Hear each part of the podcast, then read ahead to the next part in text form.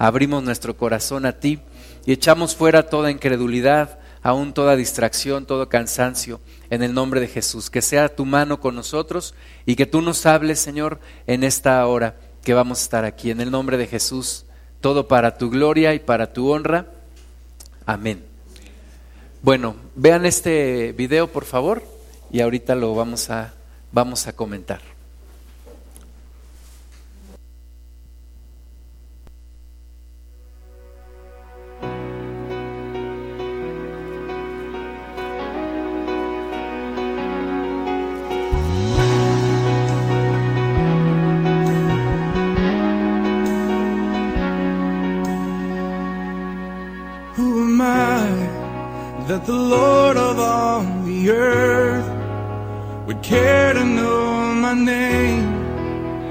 Care to feel my hurt. Who am I that the bright and morning star would choose to light the way for my ever wandering heart? Not because of who I am but because of what you've done.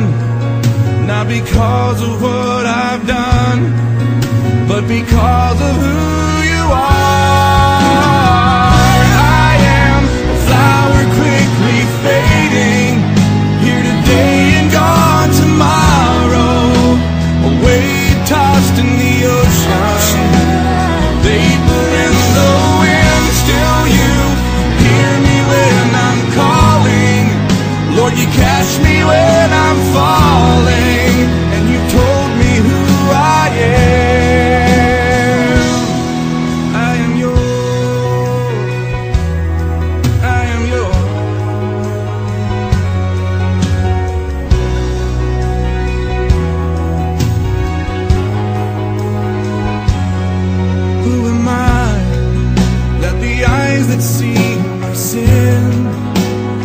look on me with love and watch me rise again.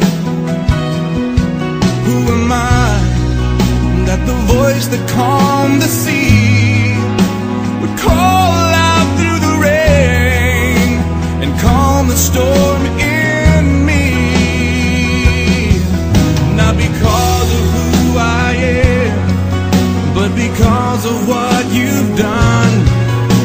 because of what I've done, but because of who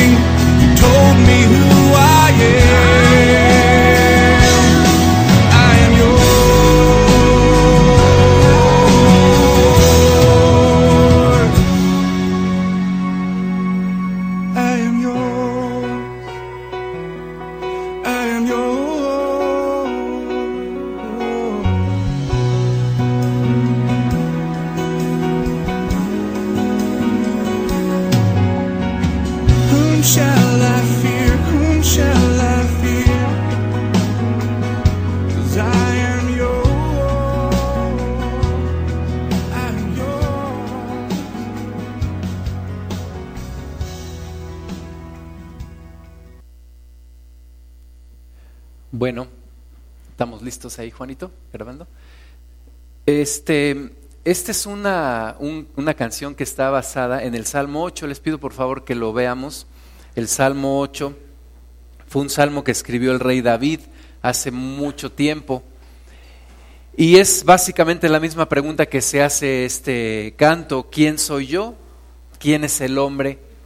No en cuestión de quién soy yo, olvidándome de quién es Dios, sino la pregunta es, ¿quién soy yo que tú me conoces? ¿Quién soy yo para merecer el que tú te acuerdes de mí, el que tú tengas memoria de mí?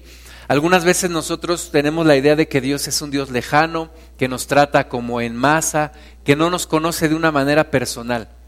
Pero cuando tú descubres que Dios conoce quién eres tú, te, conoce por tu nombre, sabe tus deseos, sabe tu pasado, sabe tus temores, conoce tus pensamientos, entonces es cuando tú te haces la pregunta, ¿quién soy yo? ¿Quién soy yo para que Dios realmente me conozca? ¿Quién soy yo para que Dios me ame? ¿Quién soy yo para que Cristo haya venido a dar su vida por mí? El Salmo 8, versículo 1 dice, oh Jehová, Señor nuestro, cuán glorioso es tu nombre en toda la tierra. Has puesto tu gloria sobre los cielos. De la boca de los niños y de los que maman, fundaste la fortaleza, a causa de tus enemigos, para hacer callar al enemigo y al vengativo. ¿Verdad? David dice, Señor, tú pusiste tu gloria sobre los cielos. Y podemos ver la gloria de Dios en los cielos, podemos ver la gloria de Dios en la naturaleza, en todo lo que nos rodea, en nuestro propio cuerpo, en, en los demás podemos ver la gloria de Dios. Entonces David comienza diciendo, tu gloria, Señor, pues es, es palpable, es evidente, no se puede esconder delante de, de nadie. Y luego dice el versículo 3, cuando veo tus cielos, obra de tus dedos, la luna y las estrellas que tú formaste, digo, ¿qué es el hombre para que tengas de él memoria y el Hijo del Hombre para que lo visites? ¿Verdad? Esa es, la, esa es la gran pregunta. Cuando nosotros alcanzamos a entender el amor de Dios, alcanzamos a entender que Dios te conoce a ti, que Dios te ama de una manera personal, dentro de tanta y tanta y tanta gente que ahorita somos más de 7 mil millones de personas en este mundo, pero Imagínate todas las personas que han existido en el pasado, imagínate todas las personas que ex existirán en el futuro y que Dios te conozca a ti de manera personal. Cuando mucha gente pues no nos conoce, ¿verdad? Somos desconocidos para muchas personas, tenemos un núcleo familiar, tenemos un núcleo laboral, tenemos un núcleo en nuestra comunidad, pero realmente somos desconocidos para muchas personas, pero para Dios no. Y la pregunta del rey David, más bien la reflexión, porque esta es una, una pregunta que, que es complicada de responder y más que, razonarla tenemos que entenderla con el corazón. David pregunta, ¿qué es el hombre para que tengas memoria de él? Y el Hijo del Hombre para que lo visites. Es decir, ¿quién soy yo para que te acuerdes de mí? Cuando veo cuán grande eres tú, cuando veo tus cielos, cuando veo las estrellas, cuando veo la luna, cuando veo todo lo que tú hiciste, veo cuán grande eres tú. Pero entonces veo cuán pequeño soy yo y me pregunto, ¿quién soy yo para que me conozcas? ¿Por qué me amas? ¿Por qué me amas, Dios? ¿Por qué tienes un interés en mi vida? ¿Por qué tienes un buen interés en mi vida? ¿Por qué estás interesado en mi salvación? ¿Por qué me conoces? ¿Por qué me amas? ¿Por qué me buscas? ¿Por qué tienes misericordia de mí? ¿Verdad? Cuando el, el, mundo nos enseña que tal vez Dios nos abandonó, que tal vez Dios nos, nos olvidó, eh, no nos conoce, algunos piensan que Dios nos pone problemas, pero cuando tú entiendes que eso no es cierto, sino que Dios te ama y tiene un propósito para ti, para tu vida, entonces la pregunta es ¿por qué? ¿Por qué? ¿Por qué Dios me ama si yo lo he negado, he renegado de Él, me he enojado con Él, he sido incrédulo? ¿Por qué Dios me ama? ¿Quién es el hombre para que tengas de Él memoria y el Hijo del Hombre para que lo visites? Ahora, David hace una reflexión en el versículo 5. Dice, le has hecho poco menor que los ángeles. le hiciste poco menor que los ángeles. Aquí hay una comparación con los ángeles que, que quisiera también más adelantito que viéramos el libro de Hebreos, pero aquí dice David que nos hizo a, la humanidad poco menor que los ángeles. La Biblia nos muestra que los ángeles son seres creados también por Dios, nos muestra que hay serafines, que hay querubines, que le alaban a Él, que hay arcángeles como Miguel. Y nos dice aquí que nosotros fuimos hechos poco menor a los ángeles. Nos enseña la palabra de Dios que los demonios son ángeles caídos. Y dice aquí que nosotros fuimos hechos poco menor que los ángeles. Dice, y lo coronaste de gloria y de honra. Le hiciste señorear sobre las obras de tus manos. Todo lo pusiste debajo de sus pies, ovejas y bueyes, todo ello. Y asimismo las bestias del campo, las aves de los cielos y los peces del mar. Todo cuanto pasa por los senderos del mar. Oh Jehová, Señor nuestro, cuán grande es tu nombre en toda la tierra. Es una reflexión muy importante del rey David que nosotros tenemos que estarnos haciendo. Y encuentra un poquito la, la, respuesta aquí en la segunda parte de este salmo. Dice, le hiciste poco menor que los ángeles, le pusiste a señorear sobre toda la tierra, le diste un lugar especial en la tierra. Y yo quisiera, sin menospreciar la importancia de los ángeles, pero yo quisiera decirte que la importancia de la humanidad para Dios es una, una, una importancia fundamental para Él. En el corazón de Dios está metido el hombre.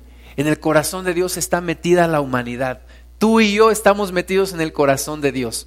Dios tiene algo muy especial, un amor muy especial por nosotros, sin, sin menospreciar lo que Dios puede amar a los ángeles, pero cuando pensamos en la humanidad, yo pienso que Dios tiene algo muy especial con nosotros, ¿verdad? Los ángeles de Dios, los que están con Él, yo creo que se asombran del amor que Dios tiene por nosotros, el amor que Dios tiene por la humanidad. Y yo creo que algunos de ellos ven la gracia de Dios, ven el favor de Dios, ven la misericordia de Dios manifiesto en la humanidad, manifiesto en nosotros que Dios no ha destruido nuestra vida, que Dios no ha terminado con esta creación, que Dios nos está dando una oportunidad de arrepentir, de acercarnos a Él. Vamos al libro de Hebreos, en donde se nos habla de Jesús como el Hijo superior a los ángeles. Si bien dice la palabra de Dios que el hombre fue creado poco menor que los ángeles, pero dice que Jesús fue superior, es superior a los ángeles. Y este Jesús que es superior a los ángeles fue hecho hombre. Es un poquito, una, una idea un poquito extraña, ¿verdad? El que es superior a los ángeles, porque Él los creó, fue hecho poco menor que los ángeles, porque se hizo hombre. Entonces Jesús vive en, la, en, en los, dos, en los dos lugares, ¿verdad?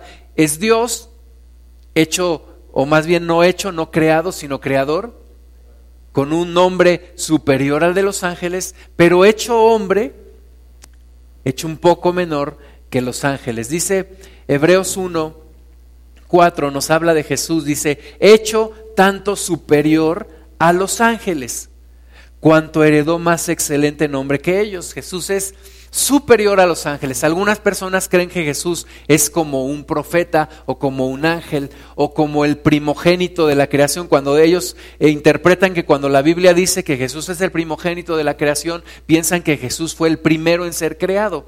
Pero no es cierto. Vamos a ver ahorita lo que nos dice la palabra de Dios. Jesús es creador, no es creado. Jesús recibe un más excelente nombre que los ángeles porque es superior a los ángeles. Hay personas que rezan a los ángeles, que le piden a los ángeles. La Biblia nos enseña a solamente tener un mediador entre Dios y los hombres, que es Jesucristo. Entonces, solo en Jesucristo tenemos salvación, ni tu ángel de la guarda, ni nada de eso. Solamente en Jesucristo hay salvación dice que Jesús heredó un más excelente nombre que ellos. Versículo 5, porque ¿a cuál de los ángeles dijo Dios jamás? Mi hijo eres tú, yo te he engendrado hoy. Y otra vez, yo seré a él padre y él me será a mí hijo. Y otra vez, cuando introduce al primogénito al mundo, dice, adórenle todos los ángeles de Dios. ¿Por qué dice Dios que le adoren? ¿Por qué dice el Padre que adoren a Jesús todos los ángeles? Porque Jesús es Dios. Jesucristo es Dios. Entonces cuando el Padre lo introduce, dice, mi hijo eres tú, yo te engendré hoy. Y si Jesús es hijo de Dios, y por eso los judíos decían que él blasfemaba porque al hacerse hijo de Dios se hacía igual a Dios. ¿Por qué se hace igual a Dios? Porque Él es Dios.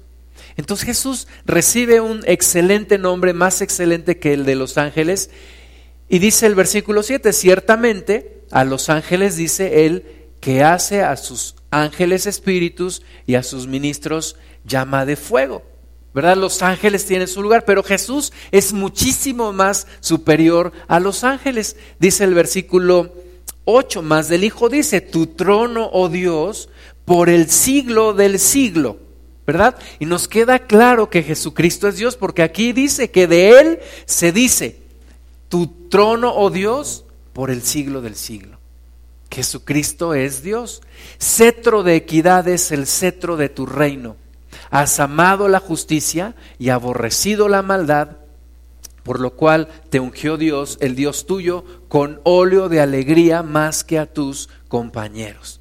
Jesucristo, hombre, y Jesucristo, Dios. Versículo 13, pues a cuál de los ángeles dijo jamás, siéntate a mi diestra hasta que ponga a tus enemigos por estrado de tus pies. Entonces Jesucristo tiene un excelente nombre, un mayor nombre que el de los ángeles. Jesucristo tiene una posición o una naturaleza divina. Jesucristo es Dios. Entonces, este que es superior a los ángeles, Jesucristo, se hace poco menor que los ángeles. Versículo 14. ¿No son todos espíritus ministradores? Nos habla de los ángeles enviados para servicio a favor de los que serán herederos de la salvación. ¿Sí? ¿Cómo le puedes tú orar a un ángel si dice aquí que los ángeles sirven no a tu propósito, sino al propósito de Dios en ti?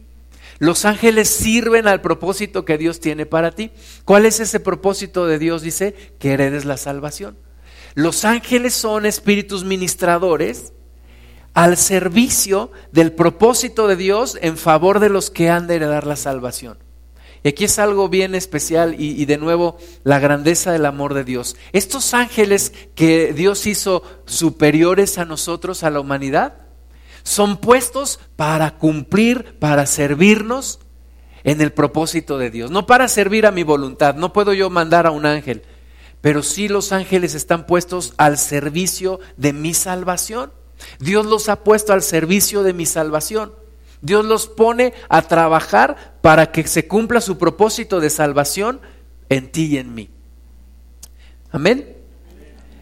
Luego dice el versículo 5, porque no sujetó a los ángeles al mundo, el mundo venidero, acerca del cual estamos hablando y de nuevo, eh, David decía, le hiciste poco menor que los ángeles. ¿Qué es el hombre para que tengas memoria de él y el Hijo del Hombre para que lo visites? Y ahora el escritor de Hebreos nos dice, pensemos en una cosa, hermanos. Dios no sujetó el mundo venidero a los ángeles, acerca del cual estamos hablando, dice.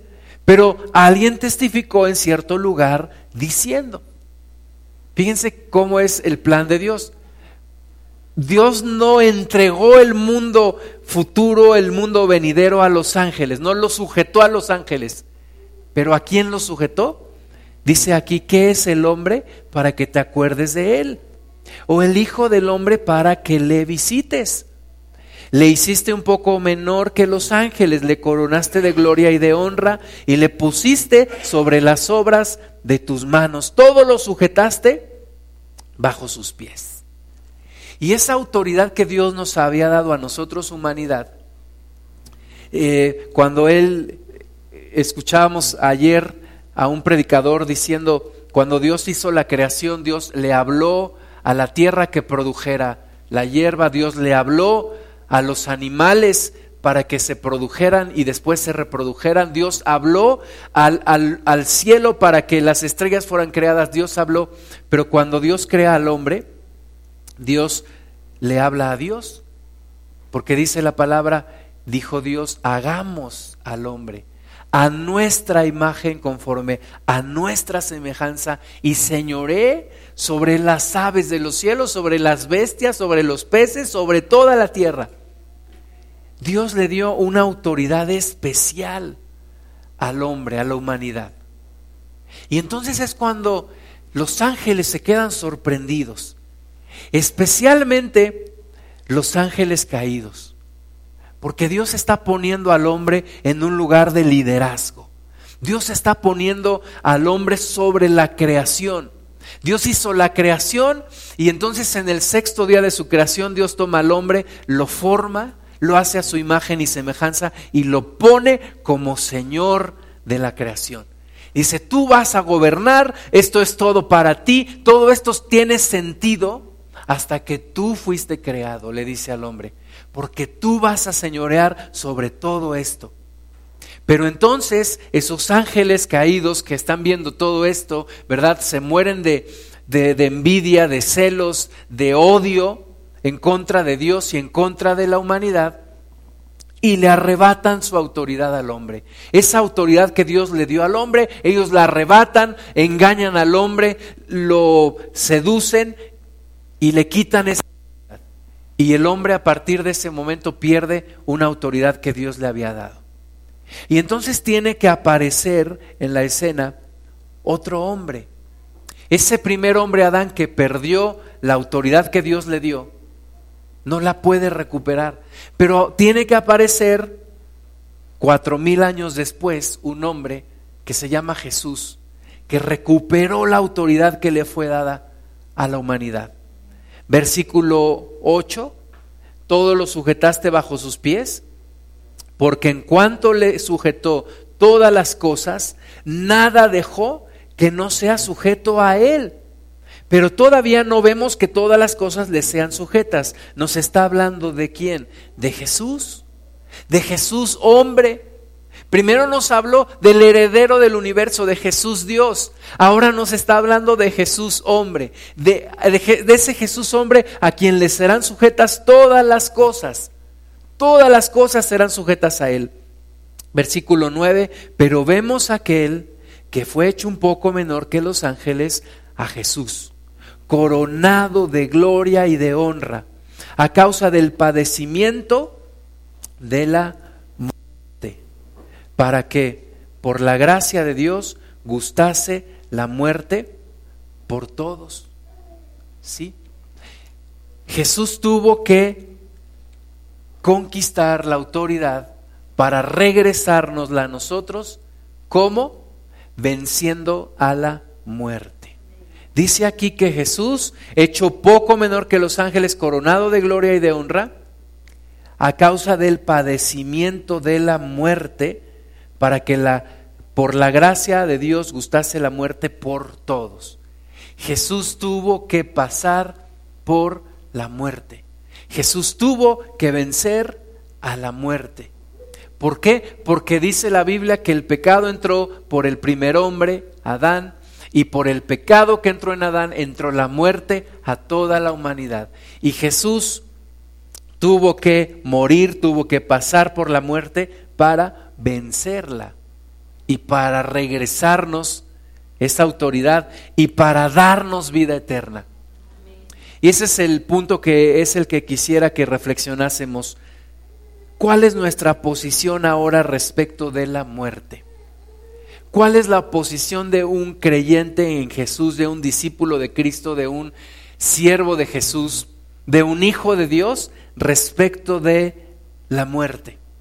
Estamos iniciando una época en donde mes de octubre se hacen muchas cosas, octubre, principios de noviembre, a causa de la muerte. La gente dice es que los mexicanos somos tan, tan ingeniosos y tan especiales que aún de la muerte nos burlamos.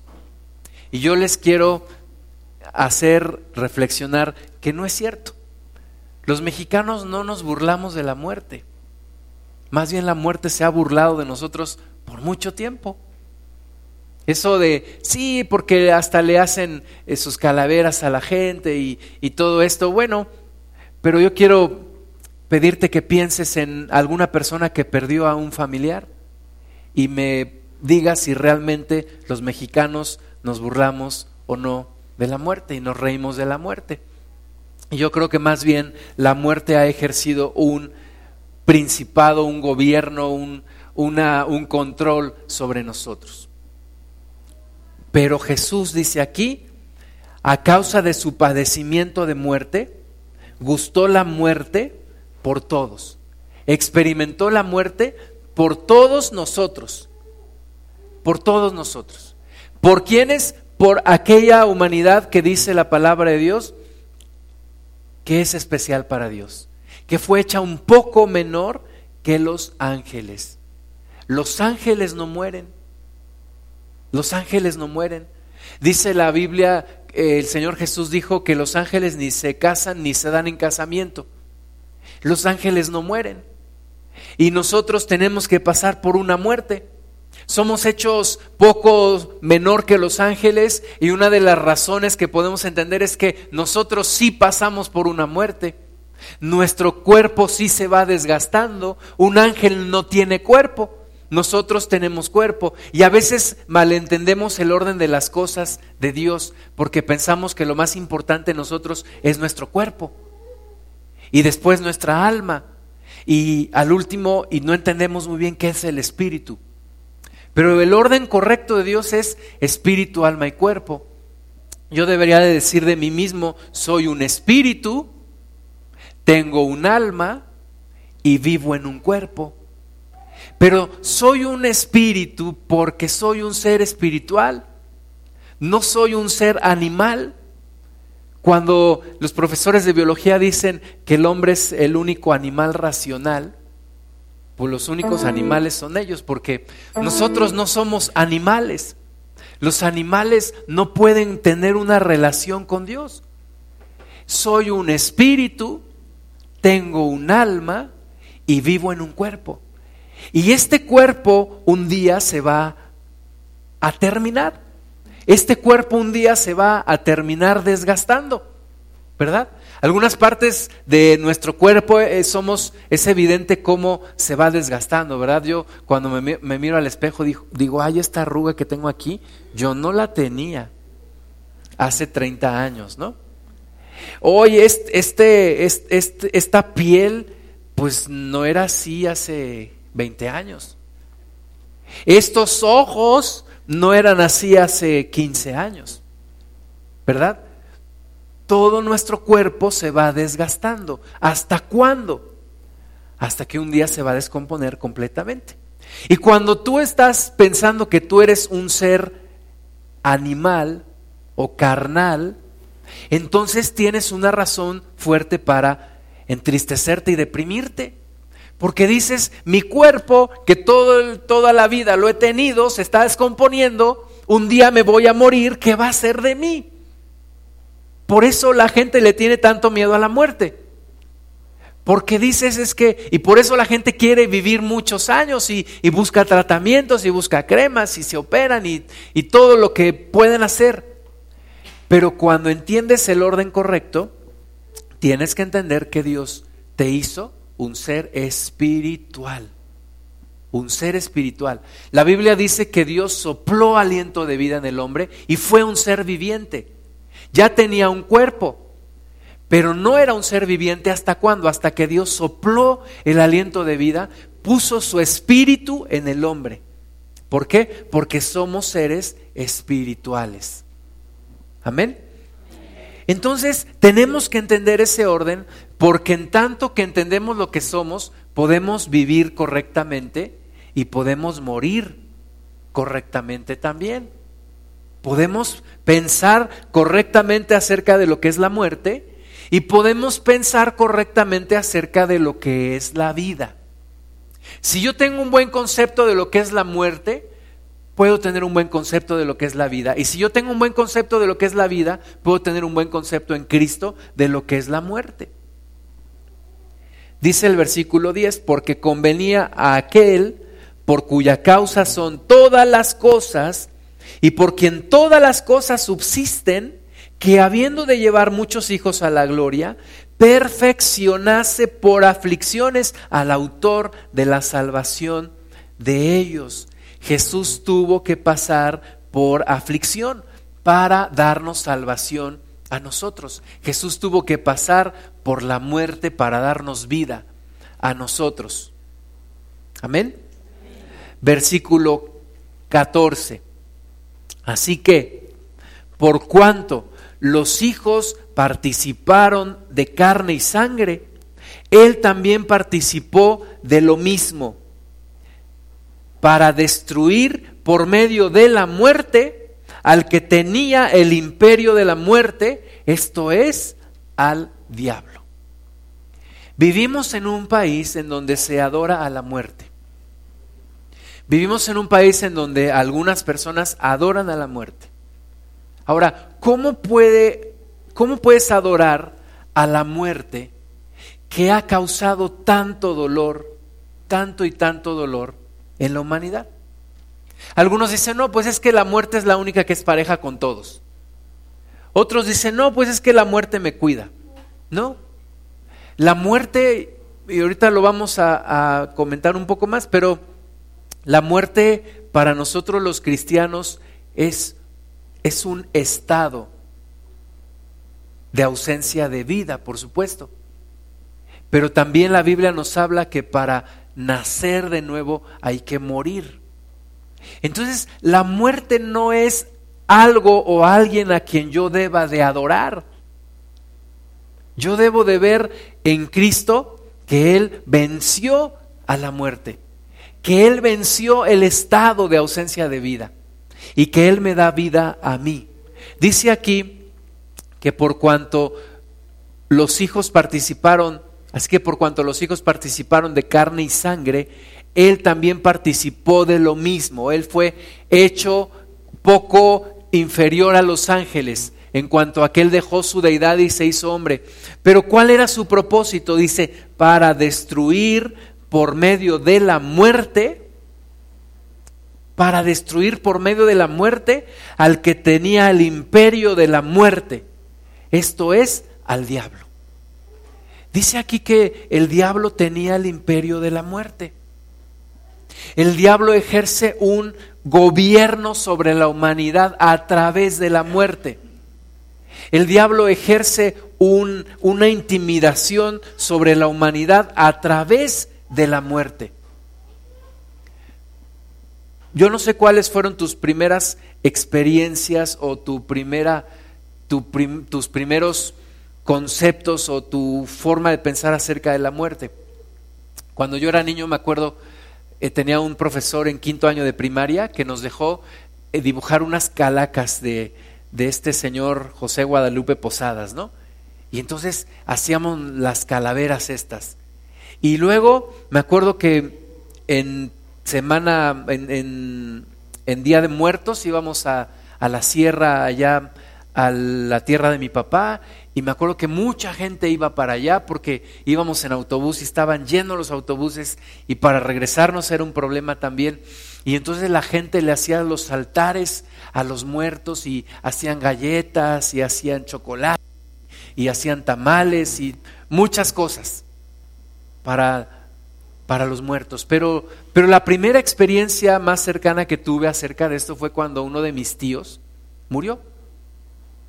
Le hablaron, mandaron un telegrama, creo en aquel entonces, pues murió, murió esta persona. Pues ¿cómo es posible? ¿Cómo es posible si está tan joven y, y no estaba enfermo y de un momento para otro murió? Cayó desplomado y murió inmediatamente. Y entonces dije, pues ¿cómo es esto de que murió? Y ya la siguiente vez que fui a visitar a, mi prima, pues su papá ya no estaba y ella estaba muy triste. Esa es la muerte. Y después mi abuelo murió.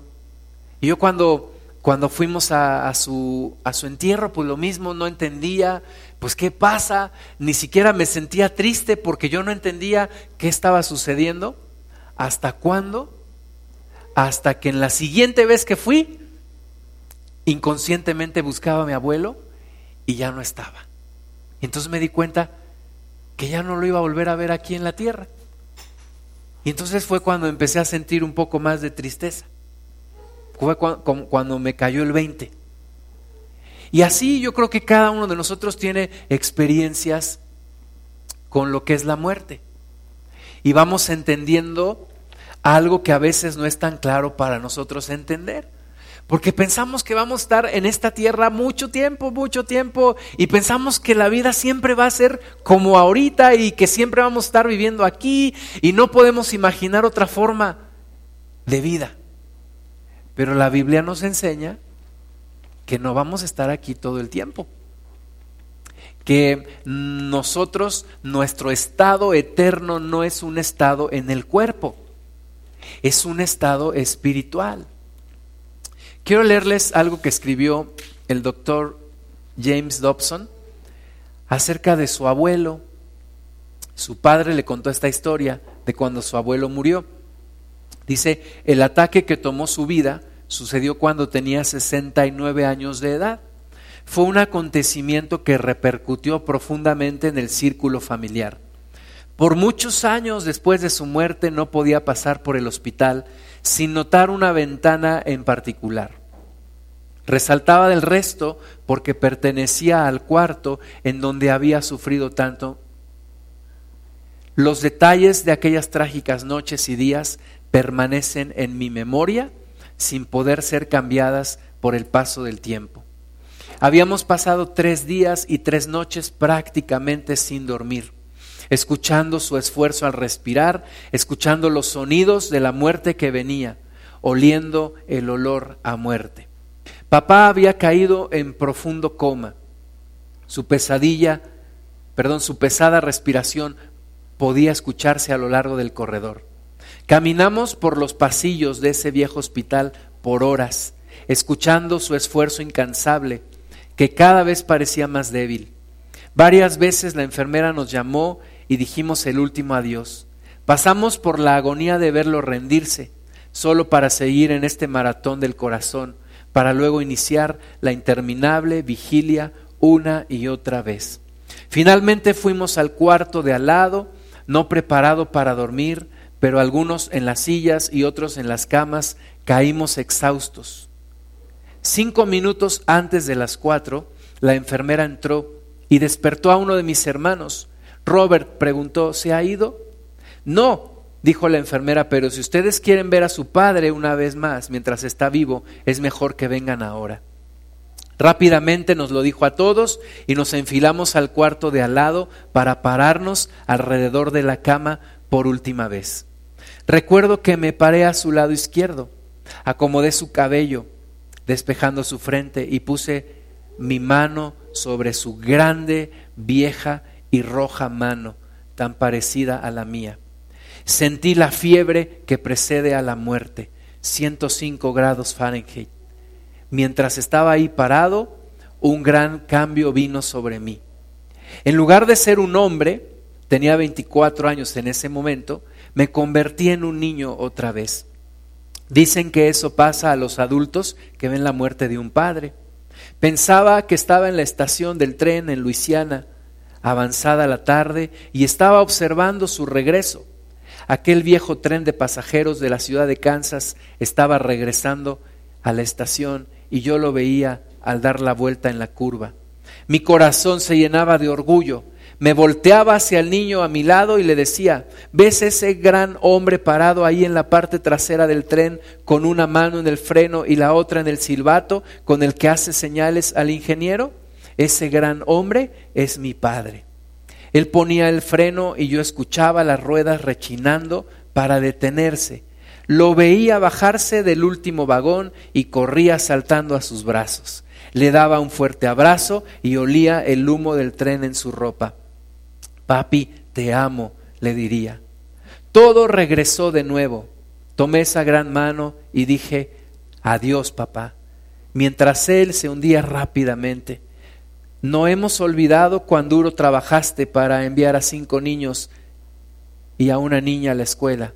Cómo usaste esos viejos uniformes de conductor hasta que estaban totalmente desgastados y cómo hiciste todo para que tuviéramos cosas que realmente no necesitábamos. Faltando tres minutos para las cuatro, como un barco moviéndose lentamente, dejando el puerto del tiempo para entrar en el mar de la eternidad, Él dio su último respiro. La enfermera nos pidió salir y extendió la sábana sobre su cabeza, un movimiento que causó terror a mi corazón. Todos nos dirigimos silenciosamente hacia la salida. Entonces ocurrió algo que jamás olvidaré.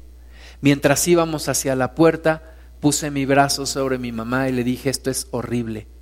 Limpiando sus ojos con su pañuelo, dijo, sí, Jimmy, pero hay algo que mamá quiere que recuerdes ahora. Nos hemos dicho buenas noches aquí abajo, pero uno de estos días nos diremos buenos días allá arriba. Creo que ella dijo buenos días once años después y creo que él la encontró justo en medio de la sala este. Su muerte fue marcada por la quietud y la dignidad, exactamente como la vida que vivió. El viejo hogar nunca volvió a ser el mismo. El viejo espíritu que habíamos conocido como niños se había ido para siempre. Es una experiencia de alguien que lo vivió directamente. Y Jesucristo destruyó ese imperio de la muerte. ¿Verdad? ¿Podemos tener la esperanza de ver a nuestros seres queridos que ya partieron? Tenemos la esperanza de verlos en el cielo. Porque nosotros mismos tenemos la esperanza de ir a ese lugar.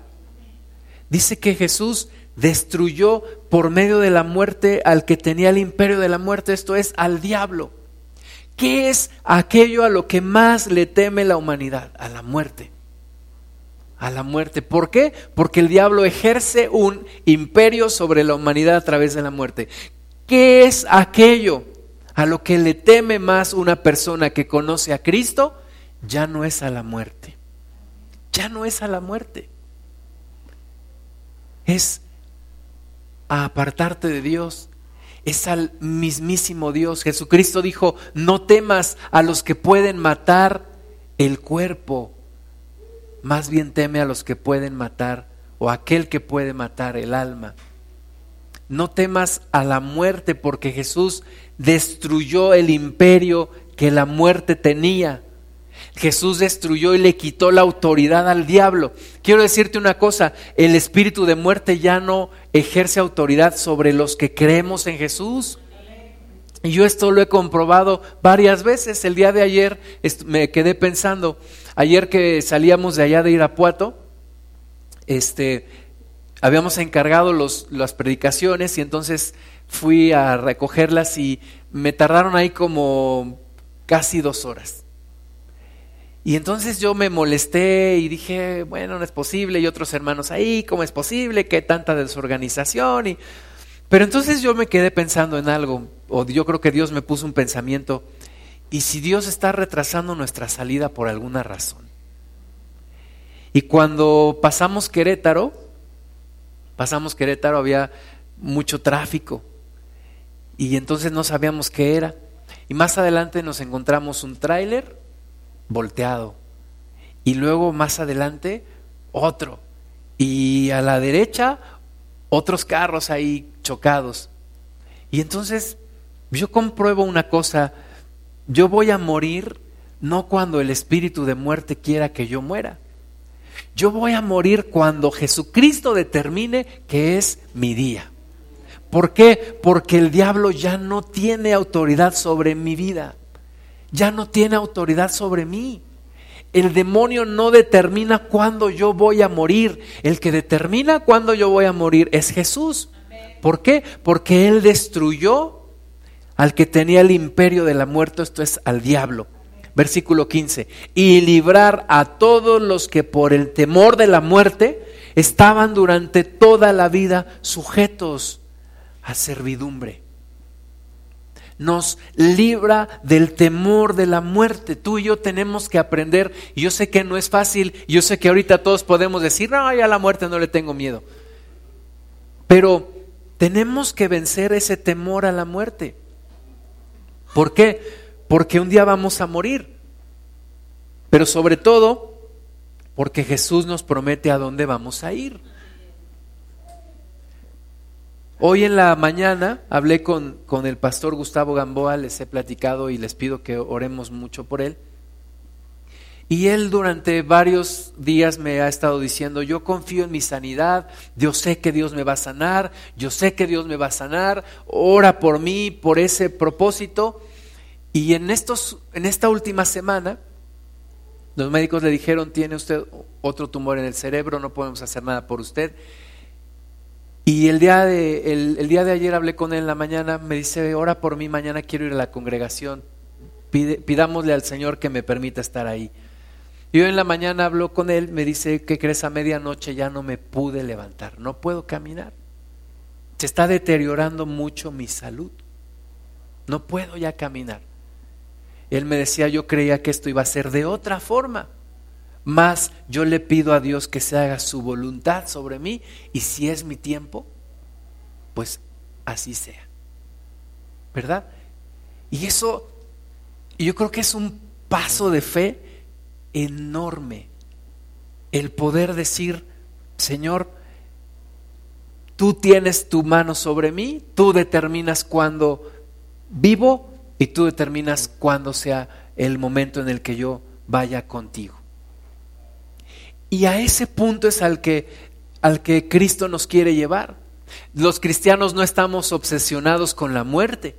Estamos, estamos más bien enganchados en la vida, ¿verdad? Jesús cuando le habló a los judíos de su carne y de su sangre, les dijo, es necesario que coman de mi carne y que beban de mi sangre. Y los judíos estaban imaginando que literalmente tenían que comer la carne de Jesús y beber la sangre. Y, entonces se enojaron y se fueron. Y Jesús voltea con sus discípulos y les dice, ¿ustedes también se quieren ir? Y Pedro le dice a Jesús, Señor, ¿a quién iremos si solo tú tienes palabras de vida eterna? Jesús tiene palabras de vida eterna. El reino que Dios nos da es un reino que empieza aquí, pero no termina en este mundo. Es un reino que continúa por la eternidad. Entonces sí, nosotros tenemos razón en ponernos tristes por un ser querido que parte con el Señor, que muere, pero nuestra tristeza no puede ser igual que la tristeza que teníamos antes de conocer al Señor. No puede ser la misma. Tenemos que entender las cosas con una perspectiva diferente. ¿Sí? cuando dejemos este mundo, dejamos un espacio de tiempo y entramos en una eternidad. Entramos en una eternidad en donde Jesucristo dijo, a donde yo voy ahora, ustedes no pueden ir. Le dijo a sus discípulos. Y le dijeron, Señor, pues ¿a dónde vas? Y claramente Jesús les dijo, voy a morir, pero voy a resucitar al tercer día. Y les dijo, en la casa de mi Padre muchas moradas hay. Voy pues a prepararos morada a ustedes. Dijo, en la casa de mi Padre muchas moradas hay. Si no fuera así, yo los, os lo habría dicho. Pero en la casa de mi Padre hay muchas moradas. Voy a preparar lugar para ustedes. Y es por eso que eh, hay tanta similitud en la relación de un novio con una novia. ¿verdad? En la cultura judía, lo primero que tenía que hacer el hombre para poderse casar era preparar el lugar en donde iba a vivir con su mujer. Y Jesús se adelanta y prepara un lugar, está preparando un lugar para nosotros, para que cuando vayamos, cuando dejemos este mundo, podamos ir con Él y podamos vivir por la eternidad. No en una casa del Infonavit, sino en, en una mansión en una mansión que el Señor nos está preparando. Vamos a ver en Tesalonicenses, Primera de Tesalonicenses 4, 13. Dice, tampoco queremos, hermanos, que ignoréis acerca de los que duermen.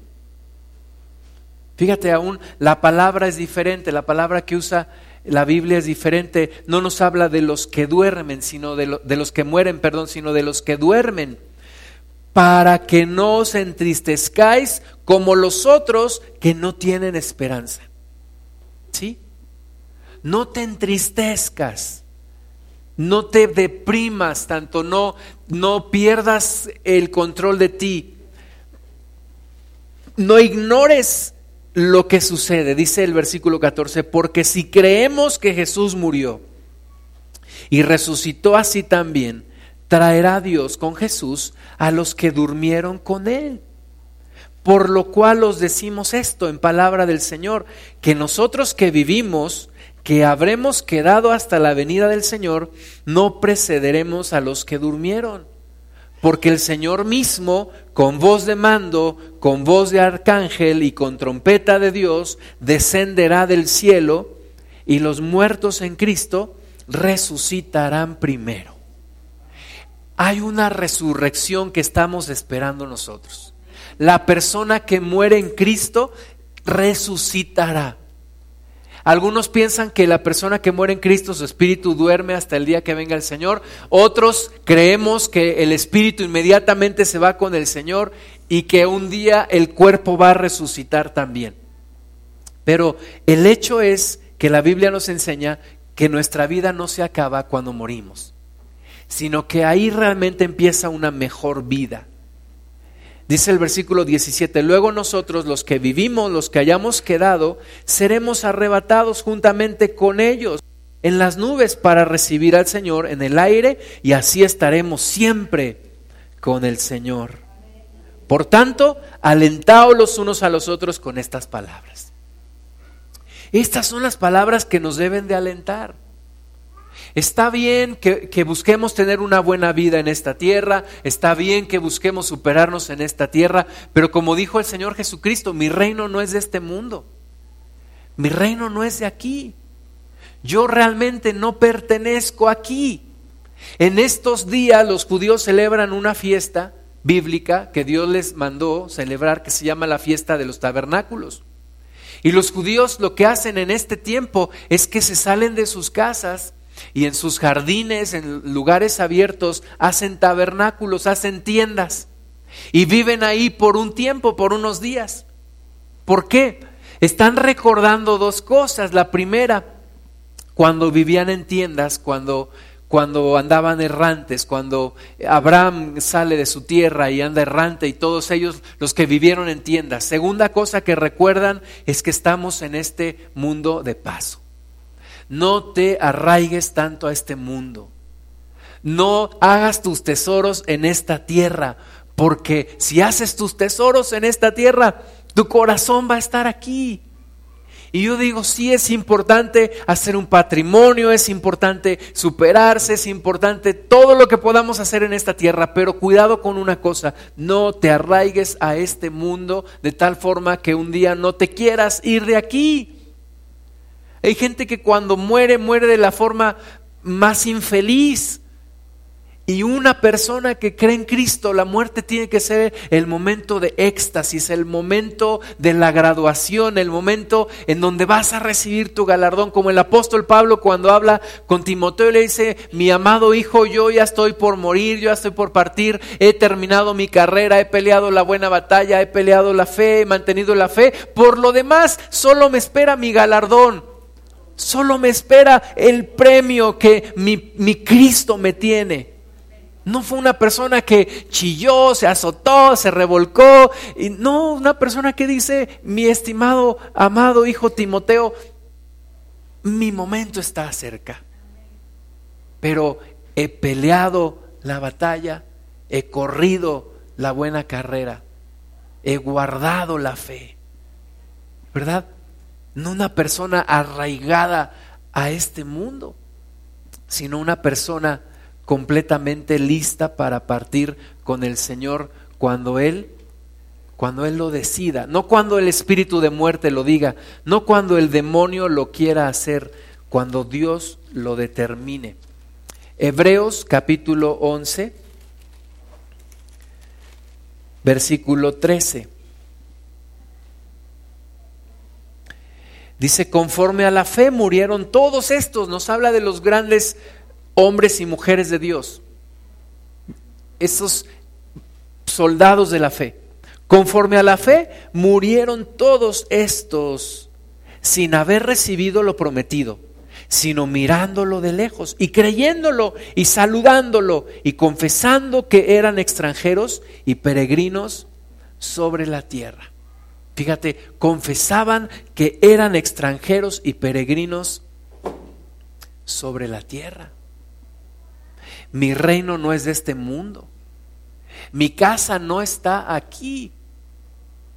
Una, una historia verídica, un, un misionero estadounidense viajó al África, mm, vivió muchos años en ese lugar y un día regresó regresó a su tierra, a Estados Unidos, en un barco.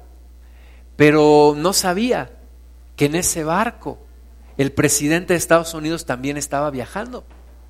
Y cuando regresa ya a, a su tierra, ve el puerto y ve que hay mucha gente. Y dijo, gloria a Dios, me vienen a recibir. Me están reconociendo mi esfuerzo, todo, toda mi vida, todo lo que yo invertí para el reino de Dios en África. Me vienen a recibir. Cuando llegan se da cuenta que no era a él al que lo iban a recibir, sino al presidente de Estados Unidos. Y entonces se entristece mucho. Y uno de sus amigos que sí había ido a recibirlo, le dice es que esto no es justo. Ese hombre se gasta el dinero de la nación, ese hombre ve por sus propios intereses, yo estoy viendo por los intereses del reino, a él lo viene a recibir una multitud y a mí solamente me viniste a encontrar tú. Y le dice su amigo, esto es por algo, amigo mío, tú todavía no llegas a casa. Tú todavía no llegas a casa. No esperes un recibimiento en casa porque todavía no llegas a tu hogar. Tu verdadero hogar no es este. Tu verdadera casa no es esta, mi verdadera casa no es esta. Y aunque yo cuando llego a ciertos lugares, cuando llego a visitar a mis papás, cuando voy a visitar a, mis tíos allá en, en, la sierra, me siento como en casa. Cuando voy a visitar a los hermanos en la sierra, me siento como en casa. Cuando voy en, los, en medio de las montañas, yo me siento como en mi casa. Realmente hay algo en mi corazón que me dice, este es el lugar donde yo quiero estar, donde realmente me siento bien. Pero sabes qué, no es mi casa. Mi casa está en el cielo. Ese es mi verdadero hogar. Alguien le preguntaron, ¿cuál es tu definición de casa?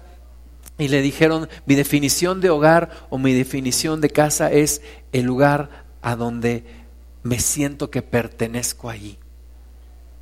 Y yo no sé si te ha pasado a ti, me, ha pasado muchas veces. Yo no me siento que pertenezco a este mundo.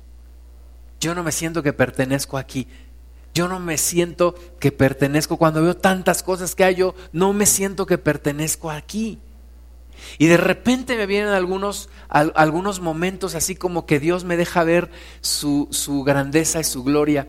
En estos días que, que íbamos en la carretera hubo momentos en donde yo sentía algo muy especial de Dios que me decía, acá está tu casa, acá está tu casa, acá está tu hogar, aquí está tu Padre. Y es algo muy especial el saber que no perteneces aquí. Hay un lugar donde Dios te está esperando, hay un lugar donde Dios está preparando, hay un lugar en donde temporalmente sí vas a estar aquí y que Dios nos dé muchos años a todos. Yo no estoy obsesionado con la muerte, yo no le deseo la muerte a nadie, yo no quiero morir todavía, pero sí quiero un día morir e ir al cielo. Y quiero estar preparado y quiero estar en la mejor forma y quiero que me agarren el mejor día y, quiero haber cumplido todo el propósito de Dios, pero sobre todo quiero tener esa sensación de que mi Padre me reciba en casa. Porque los que esto dicen, versículo 14, claramente dan a entender que buscan una patria. Pues si hubiesen estado pensando en aquella de donde salieron, ciertamente tenían tiempo de volver. Ahora, con los conflictos en Siria, han visto en la televisión, en el internet, la gente que está migrando de ese país. Rusia está bombardeando, están haciendo muchas cosas ahí muy feas y esta gente está saliendo. Y se ve, se ven las noticias como llegan por, por centenares, por millares de personas. Y se ve una, fue muy sonada una noticia que en Hungría el gobierno mandó el ejército a, guardar las fronteras y no los dejaron pasar. Y otros países si los, los, dejaban pasar, les daban alimentos. Yo conozco una persona que es de Hungría que vive aquí en México y le digo, ¿qué piensas tú de esto? Dice, es que es insuficiente. Y es insuficiente, no se le puede dar, eh, si es, quisiéramos darle un lugar, pero es insuficiente, no se le puede, no se le puede dar lugar a tanta gente. Que necesita que comer, que luego va a necesitar que trabajar, que luego va a requerir escuelas, etcétera, etcétera. Y me decía esta persona, y Hungría es un lugar tan pequeño, pero aquí dice que hay unos que buscan una patria, no solo como, como esos refugiados sirios. Hay unos que buscan, hay unos que buscamos una patria. Buscamos una patria.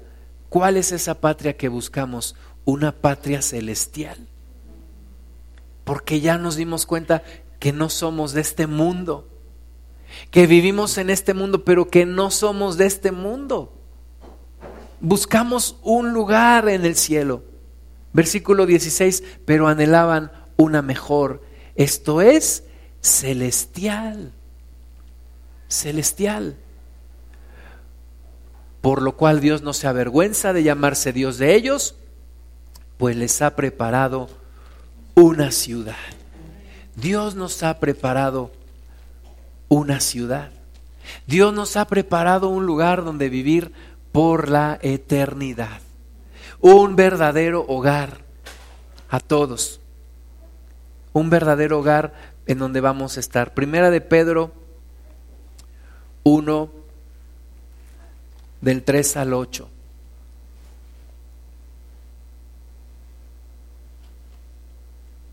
Mi esperanza en Cristo afecta tanto lo que pienso de la vida como lo que pienso de la muerte. Y me ayuda a prepararme para vivir. Aquella persona que sabe que un día va a dejar este mundo, vive con un sentido de propósito, si conoce a Cristo de no desperdiciar esta vida. Vino este hombre, Nick Boyachik, hace dos semanas aquí a Pachuca, y una frase que, que se me quedó muy grabada de él, que decía, haz que cada día cuente, haz que cada día cuente, porque la vida es tan corta que no la puedes desperdiciar. Entonces, haz que cada día cuente. Y yo de repente en la semana, ahí estaba todo afligido y atribulado y el trabajo y la rutina y esto.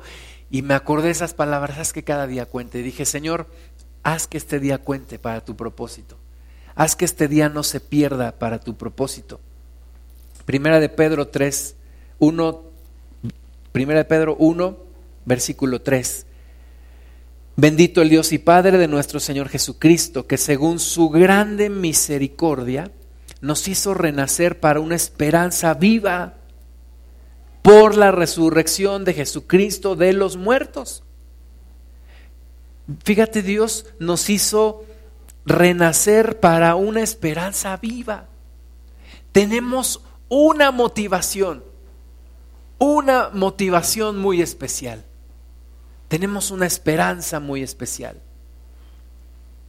En tiempos de la, de la Gran Depresión en Estados Unidos, principios del siglo pasado, donde mucha gente perdió todo, se habla de un hombre, de un hombre que, que pierde todas sus riquezas y manda a su familia a Europa, manda a su familia a Europa para que ellos puedan un poquito salir de todo el ambiente y él un día poder ir a, alcanzarlos, manda a su esposa y a sus hijas. Lo perdió todo, es una historia real, lo perdió todo en, en, su país, manda a su familia por barco a Europa. ¿Y qué crees? El barco en donde iba naufragó. Perdió su familia también, perdió a su esposa, perdió sus hijas, perdió todo. Y alguien le preguntó, ¿qué es lo que te hace mantenerte con vida? Perdiste todo, perdiste tus bienes, perdiste tu familia. Y él dijo, una cosa me hace mantenerme, la esperanza que yo tengo en Cristo. La esperanza que tengo en Jesús. Dice aquí que nos hizo renacer para una esperanza viva por la resurrección de Jesucristo de los muertos. Ese debe de ser mi principal motivación, mi principal motor, mi principal anhelo la esperanza que Dios me ha dado en Jesucristo por la resurrección de los muertos. Porque eso es algo que no se puede robar, que no se puede echar a perder, que nadie te puede quitar. Esta esperanza, si tú la mantienes, es algo que, realmente vale la pena vivir por ella. Un día estábamos en un congreso de jóvenes y el, el predicador nos hizo una pregunta, ¿cuántos de ustedes tienen un sueño? Y nos dijo, si tú tienes un sueño, ponte de pie. Y dijo, si tu sueño vale la pena vivir por él, quédate de pie y si no, siéntate. Vio en ese entonces, la verdad es que me tuve que sentar. Y luego dijo, si tu sueño vale la pena no solamente vivir por él, sino si vale la pena morir por él, quédate de pie. Y muy pocos jóvenes se quedaron de pie. Yo te digo que este sueño vale la pena vivir por él y vale la pena morir por él. Es la esperanza viva a la cual Jesucristo nos ha llamado por la resurrección de los muertos. Versículo 4, para una herencia incorruptible, no se puede descomponer, no se puede corromper de repente dices, ay, este pedacito de pastel tan rico que está aquí, lo voy a guardar para mañana. Y mañana vas y ya está echado a perder. O ya se lo comió mi hijo, ¿no? Bueno, dice aquí, una esperanza que no se puede corromper. No se puede corromper. Esta esperanza nadie la puede corromper, no se echa a perder, no se, no se corrompe. Segunda, incontaminada. Es una herencia que nadie puede contaminar. Dice E, inmarcesible. Inmarcesible. No se puede marchitar.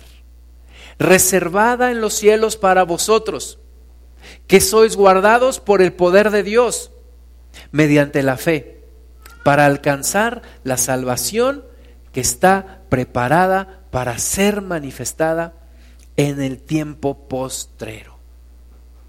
Esa es la esperanza por la cual tú y yo debemos vivir.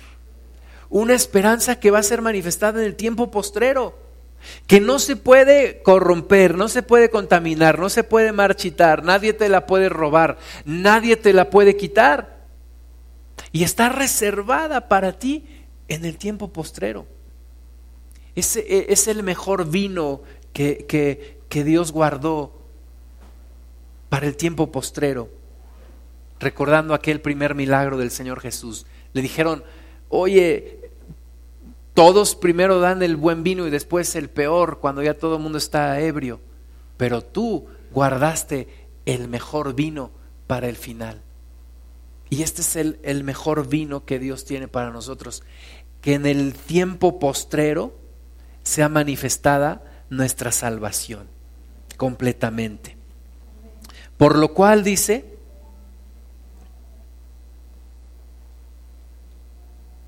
en lo cual, perdón, versículo 6, vosotros os alegráis. Aunque ahora por un poco de tiempo, si es necesario, tengáis que ser afligidos en diversas pruebas, para que sometida a prueba vuestra fe, mucho más preciosa que el oro, el cual aunque perecedero se prueba con fuego, sea hallada en alabanza, gloria y honra cuando sea manifestado, a quien amáis, cuando sea manifestado Jesucristo, a quien amáis sin haberle visto, en quien creyendo, aunque ahora no lo veáis, os alegráis con gozo inefable y glorioso, obteniendo el fin de vuestra fe, que es la salvación de vuestras almas. Ese es el fin de nuestra fe. Ese es el objetivo de nuestra fe, la salvación de nuestras almas. El que podamos ser salvos. El que podamos ser salvos. El que podamos vivir una vida por la eternidad. Tener una vida por la eternidad. Ayer comentábamos me decía mi hermano César que la película Titanic se grabó aquí en playas mexicanas, ¿verdad? Y en, esa, en esa película no pasa algo que fue muy real. Muchos, muchos hombres murieron.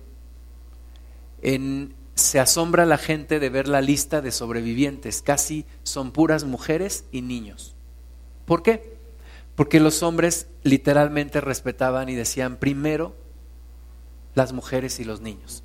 Y fueron los primeros que fueron a los botes salvavidas. Pero había un hombre en ese lugar, un predicador escocés. Viajaba con su, con su hija, una adolescente. Y de nuevo, este también es una historia real. Su esposa había, había fallecido. Y era un predicador escocés que viajaba a Estados Unidos porque lo habían invitado a, predicar en una iglesia. Y cuando él se da cuenta que, que, algo malo está pasando, que el barco se va a hundir, toma a su niña, le, pone su chaleco salvavidas y, y, la, y, le da un beso en la frente. Y la despide y, la lleva a los, a los botes. Y él, pues finalmente termina en el mar. Pero antes de morir, él, él iba con cada persona. Fíjate, él estaba preparado para ir a predicar en una iglesia en Estados Unidos, pero estaba preparado para dar el mensaje donde Dios lo pusiera.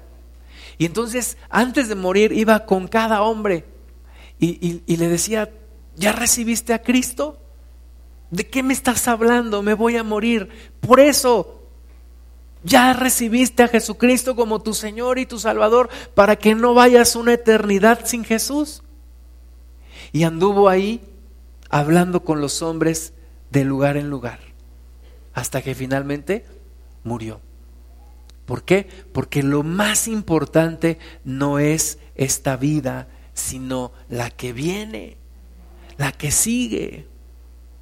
Y nosotros nos han enseñado que, cuando alguien muere le, le, recemos, le hagamos su novenario, le hagamos tantas cosas, vayamos todos de blanco para que encuentre el camino. Y la Biblia nos dice que, que la decisión se tiene que tomar en vida y que la salvación es personal y que tenemos que estar preparados para ese día. Todos nosotros, cada uno porque todos vamos a pasar por ese momento. Unos antes, unos después, no sabemos, pero todos tenemos que estar preparados. ¿Estás preparado para ese día? ¿Estás preparada para ese día? Tal vez todavía no, por eso Dios nos tiene aquí. Tenemos que prepararnos. Jesucristo dijo en Juan 11, 25 y 26, yo soy la resurrección y la vida. El que cree en mí, aunque esté muerto, vivirá. Y todo aquel que vive y cree en mí, no morirá eternamente. Es la promesa que Jesús nos da a todos nosotros. Amén. Vamos a detener aquí la grabación. Yo quiero que veamos otro video.